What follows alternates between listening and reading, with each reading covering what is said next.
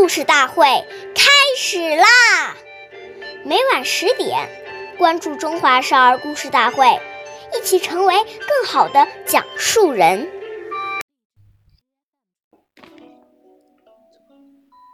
凡道字，重且疏，勿急急，勿模糊。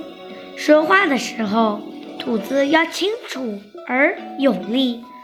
不能讲得太急，也不能讲得含糊不清，使人家听不明白。岁月易流逝，故事永流传。大家好，我是中华少儿故事大会讲述人杜晴叶。今天我给大家讲的故事是《裴秀学礼》第四十六集。裴秀是西晋时期的一位大臣，从小就知道勤奋学习，从不放过任何一个机会。裴秀出生于一个官僚贵族家庭，所以家中常常有客人来访。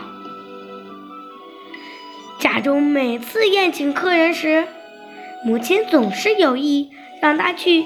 端饭、送菜、招待客人，裴秀也特别珍惜这样的机会。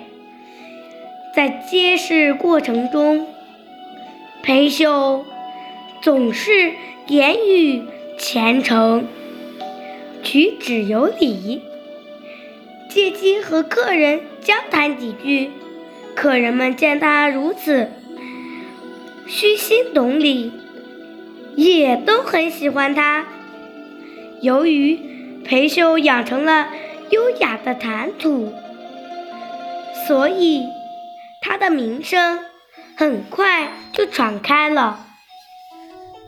下面有请故事大会王老师为我们解析这段小故事，掌声有请。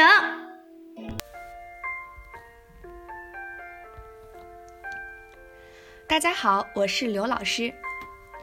如果别人讲话太快，你又没有听清楚，正好又是要处理的事情，这时我们要养成一个习惯，不管是谁交代我们的事情，到最后都要给他复述一遍，这样才会万无一失。不然你似懂非懂，到时候出现了偏差，就不能怪别人讲得太快，只能怪自己没有把话听清楚、听明白。